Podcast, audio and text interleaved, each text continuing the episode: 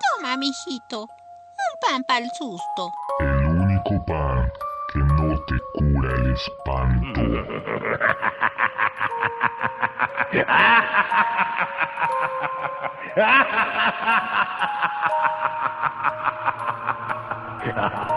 Y con ustedes, el Mórbido Army. Buenas noches, queridos pano escuchas. Nuevamente abre la panadería del pan de Mortium. Y esta vez los hornos y charolas se llenarán gracias a alguien nacido en Asia y criado en Oceanía. Ha llegado a nosotros con unas harinas y masas con formas de títeres en triciclos, niños dormidos, esposos, fantasmas e incluso como autos o pescados, hasta entes alienígenas. Claro que sí, queridos pano escuchas. Esta noche nos dedicaremos a las creaciones de James Wan. Y para eso tenemos a nuestro conjunto de panaderos, como todas estas noches de Pan de Mortium. Sargento, ¿cómo van los ya, hornos? cada vez más listos, cada, ya cada vez se siente más el, esta, este ambiente eh, lúgubre de horror-octubre, que es algo que estamos esperando con muchísimas ansias. Ya estamos muy cerca, ya estamos muy cerca. Carlo, aléjate de la caja registradora. Oh, yo no estaba haciendo nada. Este, eh, eh, mejor hablamos de octubre, ya, ya casi llega. Nosotros vivimos todo el tiempo en octubre, pero bueno, las fechas dictan y la masa está un poco guanga por el James Wango. Doctor, Ya ¿Cómo viene va el todo? pan octubre. Buena esa. el Sí, pan que también, octubre. también para algunos este, que les gusta eso de la dibujada, viene el Inktober. Pónganse a chambear, muchachos. Ahí está toda la dibujarme. Muy bueno, a dibujarme. Unos más prolíficos que otros. Ahí, ahí nos pueden buscar en Instagram. Y para propósitos de la panadería, búsquenos como Pan de Mortium en las redes para que escuchen los programas venideros o pasados y demás contenidos que ahí van a ir apareciendo. Pues sí, hoy hablaremos de James Wan, un director australiano, podríamos decir mejor, que con varias de sus películas la, ha reventado, pero de eso, para eso hablaremos en orden mejor por las películas. Comenzamos con El Sargento y quizás su primer gran éxito. Sí, bueno, de hecho tiene su primer película, fue una de las que no vimos, pero antes de, adentrarnos un tanto en su filmografía, sí creo que James Wan es como este hombre que sabe transformar el cine, eh, el cine chatarra en cine botanero, ¿sabes? O sea, este, todo lo que él hace en realidad es algo que, que no aporta en realidad mucho al, universo cinematográfico, bueno, al- al- a la industria cinematográfica, sin embargo, hace que las salas de cine se llenen, ¿no? Entonces creo que esta es su gran virtud de él, es darnos productos de baja calidad, con alto contenido calórico y alta- altas cantidades de colesterol, de estos que tapan las venas, sin embargo, ahí estamos, cada vez que hay una película de él, las salas se abarrotan, ¿no? Entonces creo que es un gran director, creo que entiende muy bien el mercado y entiende muy bien su necesidad de hacer cine sin la, sin la peculiaridad de estar buscando o rebuscando como un tema súper súper importante o una, este, un reclamo social o algo atrás de, de líneas de sus películas, ¿no? Él quiere hacer películas de fantasmas, hace películas de fantasmas, quiere hacer películas de terror, hace películas de terror, bueno, de, de, gore, ¿no? Quiere hacer eh, esta última película de Maligno, que es como un tributo ochentero, la hace, ¿no? El hombre puede hacer como todo lo que quiera y, y en ese momento todo lo que toca sus manos se convierte en oro de taquilla. Yo concuerdo, por ejemplo, aunque estuvo Hostal, si no más recuerdo, antes que So, fue realmente So quien popularizó el gore, porque es como, como bien dices, ¿no? Un, un llevar tal vez lo no tan popular al mainstream, ¿no? Y, y, o sea, en esta parte del gore, pues era como un género que nada más unos loquitos veíamos, y desde eso, pues ya todo el mundo ahí como de, ah, sí, queremos más sangre. Y después tenemos eh, ideas que ah, ah, con- no coincido ahí con Fahrenheit, yo creo que eh, sí tiene cierta originalidad, como por ejemplo Insidious, que me hace una saga muy original dentro de lo que cabe. Y tiene unos momentos de cámaras que, wow, ¿no? O sea, desde So nos viene manejando eso y ahorita que volví a ver Maligno, con eso me calmó, porque venía así como de, ay, no, va a ser otro conjuro, ¿no? Y empecé a ver esas tomas de, de, de la, no sé cómo se llamen en, la, en el cine, y ya dije, no, sí, sí está buena. Pero no, yo, no. Yo, no, yo no me refiero a que no tenga originalidad. El hombre es muy original, ¿no? Y de hecho, uno de sus talentos es reinventar las historias. Eh, a lo que me refiero es que no aporta eh, nada en cuestión de este cine que, que, que como Jordan Peele, ¿no? Que, que, tiene como un trasfondo atrás de sus películas que es, sí es terror y sí hay mucha sangre, sin embargo, lo que él está buscando es ensalzar los problemas policiales que hay en Estados Unidos de, ras, de, de racismo, ¿no? Entonces, James Wan no hace para nada, en ninguna de sus películas hace esto. No, no tiene un trasfondo en sus películas. Tiene un, tiene un gran ojo fílmico, tiene una gran escritura, porque muchas de las películas que él dirigió, él las escribió. Y sí, creo que también tiene una originalidad muy, muy buena. Sin embargo, al, a la audiencia no le deja nada, nada tangible. Okay. Claro, es creativo, pero no le juega al chingón. Yo también quiero intervenir en este segmento titulado El Sargento versus Army, eh, porque igual yo, yo considero que sí hay, hay algo no solo de originalidad, sino de crítica social, precisamente en So, eh, en su primer blockbuster, uh -huh. donde para mí, o sea, de, de, hecho, So es una película, nada más, o sea, no, no hay ocho, ¿no? después de eso, esas son otras cosas que, que creo que Bloom lo convenció de hacer. Eh, pero So, la, la, primera en realidad es una, es una película de crítica, claro que todo lo envuelve en el, en el tema del, del loco eh, sanguinario, pero en, en, sí la película es, es una crítica pues a la personalidad humana, ¿no? Eh, les digo, en realidad después de eso me chocó ver que, que hubo una segunda parte y mm, para qué decir de que hubo ocho, eh, pero creo que sí, sí llevaba algo así como, de hecho, a, hace unos momentos antes de, de, iniciar el programa hablábamos de Romero, es como un, de, eh, algo que, que, ciertos directores se atreven a hacer y a no dejarte tampoco así tan explícito, pero, pero algo notorio. Y creo que, creo que Juan sí, sí llegó a hacer eso, creo que esos eran sus orígenes. Y claro, después pues empezó a hacer blockbusters porque es, es muy taquillero el señor, pero sí, sí llevaba algo así. En, en, réplica, ahí, ahí, volteando la réplica y empezando otra vez ya, de retomando como, como el tema de, de, la saga de sus películas, ahí se queda, o sea, después de eso ya no viene nada más de trasfondo, como dices tú, empieza a hacer blockbusters y los hace muy bien, y es algo que, que él entendió, por, entendió porque aparte le gusta, ¿no? Y todas las películas él produce y él dirige y él escribe, o sea, que son de autor, se nota este corte B, a pesar de que ya tiene los fondos suficientes para crear películas de, de mayor magnificencia, eh, en sets muchísimo más espectaculares, con actores muchísimo más reconocidos, sigue manteniendo esta esencia del, del cine de serie B, ¿no? En todas sus películas, hasta incluso esta mal, de Maligno, lo que comentábamos igual tras bambalinas, ¿no? Es, es una gran película con un tributo de, a los ochentas, o sea, son películas, es, una peli, es un churro de los ochentas grabado en 4K, ¿no? Sin embargo, sí, o sea, después, después de eso, ya no hay más, o sea, ya no hay un contexto más que él venga y nos diga, ah, es que yo le voy a dejar esto al cine. Yo creo que lo que deja es eso, ¿no? Lo, como lo comenté, la, re, la reinvención, o sea, que él puede tomar cualquier historia que ya se haya construido, como puede ser Insidious, que fue su siguiente gran blockbuster, transformar lo de las casas embrujadas y las posesiones, darle un giro de tuerca y dejar algo nuevamente apetecible, ¿no? Que es lo que le sucede al cine, se tiene que reinventar cada cierto tiempo y él lo hace.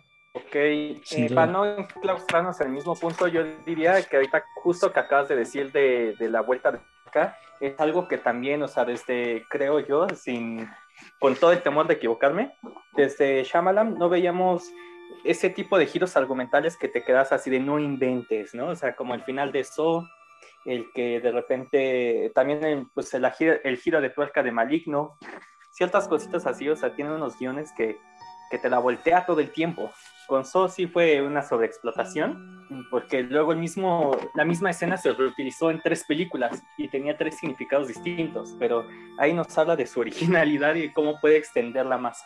Aunque Juan no, solo, se, solo se encargó de la primer So, ya los demás le metieron mano y es de lo que habla el sargento, que si bien la revienta, después vienen muchos y hacen lo mismo y tiene que volver a reinventarse ese tipo de cine. Después de eso, estamos en silencio. Tal vez Oh, échale, yo. pensé que ibas, pensé que ibas a mencionar la siguiente película. Ah, ya. Ah, es justo lo que iba. Pero ya me desconcentré. Íbamos a Dead Silence. Después de eso sigue Dead Silence. Sí, Dead Silence. Es, es, es una gran, gran Dead Silence. película en realidad. ¿no? Y de hecho esta película tiene como tres finales alternativos y los tres son súper, súper apreciables. Yo nada más me acuerdo Como de del Elige tu ¿no? propia historia. Ah, algo así, me acuerdo que venía en el DVD en, en, en extras, en la, en la parte de extras. Y de hecho yo hubiera preferido otro de los finales. Bueno, ya este es un final alternativo donde sí es algo paranormal, o sea, se vuelve, no, no es algo paranormal, sino un, un- la esposa del, bueno, vamos a hablar rápido de qué es el títere, ¿no? El títere yo creo que hay mucha, mucha gente que no lo ha visto. Se llama el títere o, no digas su nombre, No, no es otra. pero tenía, tenía otro nombre. Yo solo la, la recuerdo como el títere aquí en México. Bueno, esta, esta del títere es sobre un, un chavo que, que vive en un pueblo, que es un morrito vive en un pueblo y tiene un tema con, con las marionetas, ¿no? Después de años regresa al pueblo porque la marioneta acecha a su, a su esposa, la secuestra, algo así, ¿no? Híjole, ya no recuerdo bien cómo empieza. Eh, recibe el muñeco en su casa, pero él no está, entonces lo recibe ella y la matan a ella. la mata, ¿verdad? No la secuestra. Entonces se regresa al pueblo de donde él es y empieza una como investigación policíaca. Él, es- este James Wan tiene mucho el tema policíaco, ¿no? Tiene mucho el tema de la novela negra, aparte de lo, de lo paranormal y aparte de, de este tema de la tortura corporal, es, es mucho de novela, mucho de novela negra. Entonces el chavo regresa a hacer como una investigación al pueblo y se encuentra con que pues empiezan a suceder cosas paranormales alrededor del- de, de- de este muñeco. Entonces no sabemos, aquí uno de los giros de tuerca es que no sabemos si en realidad el muñeco está poseído o hay alguien detrás de, de él, ¿no? Entonces uno de los finales es muy, muy, muy brutal. Deben de estar por ahí, los vamos a buscar y se los vamos a dejar en algún lugar. En el corazón. El corazón. Seguimos con una que apenas nos enteramos, creo que es de él, casi igual, pero creo que ninguno la vimos. Pero como nadie la nadie vio, la nos la vamos a saltar. A saltar. Este, hablaremos de Doggy, Doggy Heaven. Pero es un corto, ¿no? Creo que tampoco, los vimos. Vámonos directo a Insidious, que fue la segunda vez que reventó las salas del cine. Mm. con esos famosos violines subidos de, de volumen. ¿Sí se acuerdan de esa intro? Que ya después lo ¿De qué utilizaron va, como de ya, doctor? Y también me acuerdo de la cancioncita de piano que, que canta la chava. Ajá. Algo de Look, a- Look to the West se llamaba esa cancioncilla. Fíjense que esta, Sí. esta peli a mí me, me fascinó porque, para ser sincero, era una época en la que sentía que no estaba encontrando buen cine de terror y encontrar algo que además de, de ser buen cine de terror estaba la, así accesible, que estaba saliendo en el cine, que, que cualquiera podía encontrarlo, pues sí me, me reventó, ¿no? La verdad es que me encantó esa, esa propuesta. Siento que, que tanto Insidious 1 como 2 es prácticamente como hablar del volumen 1 y volumen 2 aunque tiene por ahí algunos, creo que errorcillos de continuidad, pero es lo que intentó hacer, ¿no? En algún momento en el que le dijeron, oye, la reventaste, explícanos más. Y dice, ah, pues les voy a explicar con lo que eh, pensé que estaba claro, pero ahora lo vamos a, a extrapolar. Y se avienta que ya este estaba. volumen 2. Con lo que ya estaba y no salió en los videos de lo que no entendiste, el final explicado. Ándale, algo así. Está muy Qué buena. horrible. Vean con que atención quiero- las películas. Quiero colar un comentario. Ay, perdón, Carlos. Ah, no, perdón, Sabo. Eh, quiero colar un Ay, comentario de, de esta película. Fíjense que hace como 3, 4 años en un evento trajeron a, a, a Bloom, a Jason Bloom, el de eh, Bloomhouse. Y tuve chance de acercarme ahí, este, hacerle unas preguntas, que firmara cosas. Y entre lo que le pregunté eh, así al, al pub- bueno, abiertamente con, con público y todo, fue que, que si él estaba en ese momento buscando un nuevo Wes Craven, porque pues, ya había fallecido el Wes Craven y estaba haciendo muchas películas Blumhouse acerca de, de jovencillos. Me llamó mucho la atención que él me dijo, no, ya no lo estoy buscando, ya lo encontré y es James Wan. Eh, a lo que obviamente eh, eh, al mismo instante le, le dije, ¿sabes qué? No, ese güey no es como un nuevo Wes Craven. Este, y ya él así dijo, bueno, algo así. Y ya, ¿no? Pasó a, a preguntarle a alguien más. Y luego cuando ya pudimos platicar, pues le hice el comentario, ¿no? Digo, es que pues, como que Wes Craven buscaba otro tipo de, de, de terror, ¿no? Algo que además aprovechara como a las masas, lo que hablamos hace una semana de, de los jovencillos, de, de aprovechar e, el terror de adolescentes y llegarle a ese, a ese público. Sin embargo, yo creo que, que cuando él se, refería a que James Wan es el nuevo Craven, es precisamente por este filme, o sea, por lo que logró hacer con Insidious y, y bueno, y con el conjuro, ahorita vamos a platicar un poquito, porque logró hacer eso, ¿no? Logró otra vez meter el terror a las salas de cine, a la IMAX, que la gente estuviera platicando de estas películas. Entonces, yo creo que además, eh, pues que le dejara los billetes llenos a Bloom, ¿no? Porque seguro Bloomhouse se, se volvió loca con, con, estas producciones, entonces seguro que, que, eso, a eso se refería, ¿no? Pero pues, sí, ah, digo, por muy burda que suene la comparación, tiene su chiste y creo que lo logra gracias a estas películas. Claro, la recaudación ha de haber dado para hacer muchas otras películas. Oigan, yo acabo de ver, o sea, la verdad no, no, nunca se me antojó ver Insidious y nunca se me había ocurrido verla hasta que, hasta que se propuso la retrospectiva de, de James Wan. La vi hace dos días, se me hizo buena, en realidad. Tal vez, tal, tal vez si lo hubiera visto en su año lo hubiera apreciado muchísimo más, como dice el doctor. Probablemente hubo escasez de un buen cine de terror y la hubiera, la hubiera gozado, pero me gustó, o sea, sí puedo decir que es una buena película. Sin embargo, no sentí nada, o sea, ¿saben? Aprecio como, como todas sus intenciones también.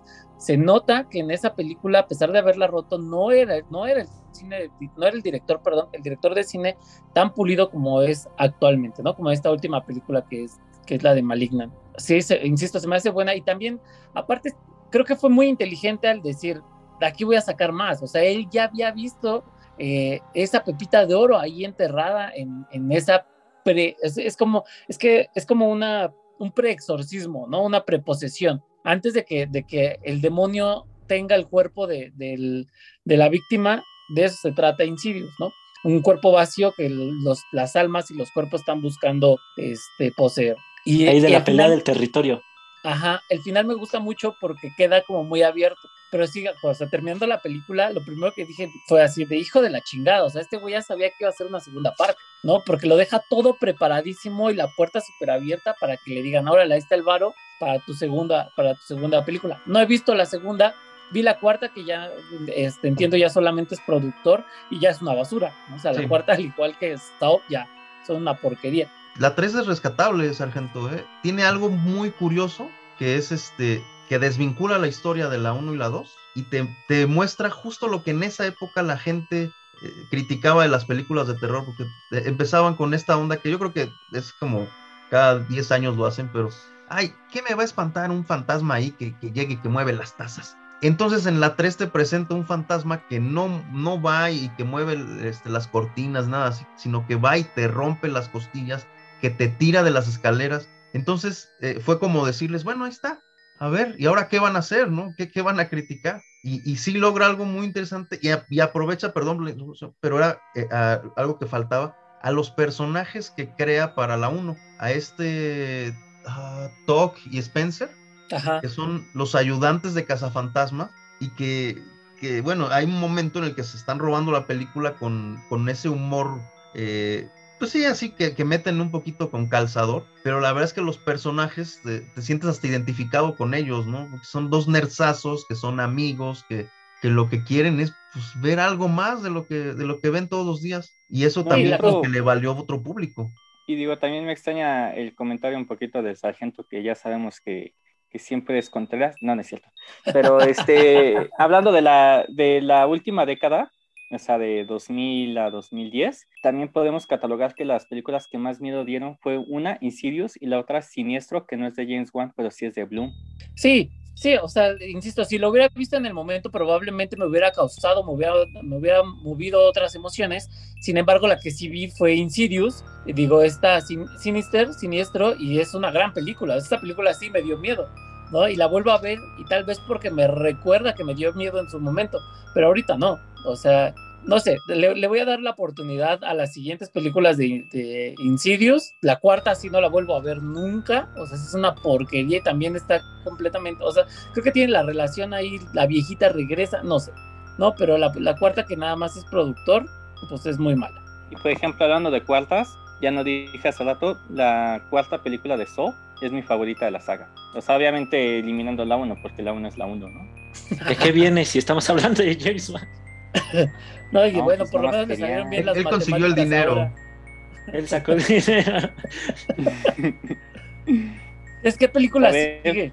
El conjuro. Híjole. Súper, súper blockbuster. Sí, sí, pero lo, lo que les comentaba, ¿no? El gran talento de este men es tomar las historias. O sea, ya, ya, ya contó la historia de la posesión, bueno, de la preposesión. Ahora vamos a la historia de las casas embrujadas, ¿no? Aquí es la llega, toma el realismo de los personajes de, de estos dos investigadores paranormales y, y lo lleva a la máxima explotación posible gracias a una película bien hecha, bien pensada y bien filmada, ¿no? Que es, es El Conjuro. Ya, a mi, la- eh, a mi parecer, la mejor de las películas del Conjuro, de, de las tres del Conjuro, es la dos, ¿no? O sea, creo que es la más rescatable, pero no es el Ah, director. él. No, pero además es como un este La Tarantino 2 sí del la, terror, sí la ¿no? dirige. ¿Sí la dirige él? Sí. La 2 sí, Ah, Entonces, sí puedo hablar de esa. Ah, qué bueno. sí, de la 2 sí. ah, sí, pero, ya vi, sí la dirige él. pero, pero después de Insidious 2 y las dos que no tendrían No. cabida en este lugar, pero vamos a No, pues ya se mencionaron. Pero- no, creo que él se refiere ejemplo, ¿se han a, mencionado? a la de los furiosos. Ah, ¿Y a ya cuál? sé cuál es, ya sé. No, ¿El no, más iba a decir rápido que, que la de El Conjuro es como el Tarantino del terror, ¿no? Porque es como juntar todos los clichés, pero de una manera que salga orgánico y que funcione, ¿no? De hecho, ese es uno de los temas. O sea, a James Wan en varias entrevistas, él, él mismo ha mencionado que hace, o sea, él toma todo lo que le gustaba de las películas de terror, de todo el cine que a él le gusta, y lo mete en las películas, ¿no? Y esto, insisto, lo está más que claro en, en Maligna, ¿no? O sea, si, si en todas las demás fue muy sutil al convertir y al meter todas las influencias cinematográficas en Maligna, no, o sea, en Maligna avienta toda, toda la carne al asador, todo el pan al horno y, nos enseña que realmente hace este mismo truco que Tarantino, ¿no? El tomar a los directores que a él le gustaba, las historias que a él le gustaba y transformarlo en una película que él hubiera querido ver. Oigan, que, que bueno, haciendo ese brinco, ya aprovechando que ya hablamos pues, bastante de maligno, eh, fíjense que hay, eh, bueno, me llama la atención mucha gente no sabe que en realidad está basada en una historia real. eh, y es bien curioso, bueno, eh, yo creo que los que eran así lectores del Reader Digest, eh, alguna vez se toparon con esa historia y es muy peculiar sobre un tipo que terminó suicidándose, ya a gran spoiler, porque él nació con un siamés incompleto y que era una cara en su nuca. Entonces resulta que la cara tenía una conexión hasta su esófago y los eh, movimientos, o sea, la respiración, de pronto llegaba hasta, hasta la boca de esta cara y emitía sonidos guturales. Una cosa súper creepy, ¿no? Y eh, la, el, este cuate asegura que él escuchaba la voz de su, de su siamés en su cabeza. Una cosa muy, muy extraña. Y terminó matándose porque no soportaba vivir así. Se murió como a los 18, una cosa así. Eh, pero bueno, de- digo, para los que no, no habían escuchado del caso, yo creo que era más, más sorprendente la película porque yo ya igual, o sea, eh, los primeros, no sé, 20 minutos decía, ah, pues, pues es que está en su nuca. Pero, pero bueno, de- no, no niego que estuvo muy padre la peli, ¿eh? Oye, y para los que no la han visto, pues ya saben de qué. Sí, se estrenó hace dos semanas, este. o más, yo creo. Para No, cuando pero están súper a tiempo de verla. También va, va, va a tener su estreno en HBO. No sé cuándo va a entrar en, HBO, pero, pero va a Pronto. tener su, su pro- ajá, su pronto estreno ahí en la plataforma. Ah, mira, ya ahí encontró Carlo, este, la ilustración de este cuate. Pues ahí la ponen en, en algún lugar. La suben después a las redes. ¿Por qué estamos en audio? Pues ya que ya hablamos de Insidious 2, ¿algo más que comentar de Insidious 2? No, ya hasta saltamos al. Pues, ya sacamos lo maligno de la película. ay, qué 2, el- difícil es esto. De Insidious 2 se Caray. habló bien. Y pues también se encargó de dirigir Rápidos y Furiosos 7. Oye, fíjate que, Que lo único bueno de, que tiene es esto. Sí, sargento. De Rápidos y Furiosos, pues él está muy vinculado a la muerte, ¿no? James Wan. Porque en esa película se muere Paul Walker en la vida real. Entonces tuvo que terminar una película. O sea, también creo que habla muy bien de su talento de, de- de adaptar una historia en una circunstancia tan difícil que es la muerte de, un- de uno de los actores principales de toda la saga. ¿no? Tampoco estamos hablando de que llevaba una película o dos películas, ya iban las siete y se muere este Paul Walker cagadamente en un, en un accidente de carro. Entonces, pues sí Por creo ponerse que furioso y rápido. por ponerse rápido y furioso. Pues ya, insisto, es un gran director, ¿no? O sea, es un, es un gran director porque sabe trabajar con los actores, sabe explotarlos al nivel que, o ponerlos en las situaciones en las que él quiere, ¿no? Que tampoco, ninguno, ninguna de las películas ha tenido una exigencia actoral mayúscula, ¿no? Ninguna, o sea, después de... No, ninguna, o sea, ninguna de las películas lo, lo hemos... Insisto, tiene mucho esta esencia del corte B, ¿no? Del cine B, donde los actores eran mal pagados, ni actores eran, venían de, de escuela de actuación, apenas estaban saliendo, eran los amigos, los primos que no cobraban un peso porque no había presupuesto. Entonces él viene mucho de esa escuela, entonces los actores que toma, dice, me gusta cómo se ve, me gusta cómo, cómo se escucha en este tono y ahí lo voy a poner y no me importa si actúa o no. Ese es, eso es lo que yo busco de ese actor, ¿no? O sea, en realidad, y en Rápidos y Furiosos 7, pues tampoco le estás exigiendo tanto a, a, ¿cómo se llama? Ni a La Roca, ni a este Vin Diesel, pues menos a Paul Walker, ¿no? Que, que pues, yo creo que su mejor actuación fue este render que le hicieron al final de la película. Fue además de su hermano.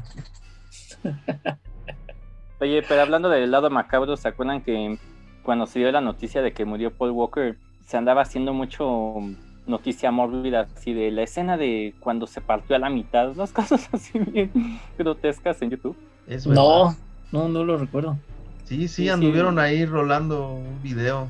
No manches. Se murió incendiado, pero pues, Ajá, sí, o sea, era, era súper clickbait y súper fake, pero era así como partido a la mitad del güey ahí en la calle, en medio de la calle. Ya cuando le dabas clic era una pendejada. O sea, no te, perdón, no era otra, no tenía nada que ver, pues. Oigan, y Oigan, bueno, hablando de, de actuaciones exigentes, es, eh, creo que la única que yo podría considerar así es la que sigue del Conjuro 2 eh, y es precisamente la actuación de la niña, la protagonista de esta película, porque más que, más que los Warren, o como dijimos la semana pasada, los Warner, este, este, Los más Warner. que ellos, creo que, que quien se roba esa película es la, la chavita, la, la que está viviendo lo más rudo de ahí del caso de, de Winchester. ¿Sí es Winchester? Sí, no, de es, este, es Wimbley, ¿verdad? Wimbledon, ujú. Y aparte, los sacas de su, o sea, salen, los Warren salen de su zona de confort, ¿no? O sea, sí se ven como súper conflictuados en esa película. Sí creo que es la, o sea, de, de- de- esa saga es la mejor película, la mejor película de, del todo el conjuro verso, de todo, o sea, de todo, todas las películas que hay, Anabel, La momia, La monja, es- todas, eh, la mejor es la de El Conjuro 2, Siento. ¿no? Y ya apenas Caray, también, ¿cuándo salió una momia? pues por ahí anda una momia seguramente. Que, que falta nos hace. La Lloromia. La lloromia.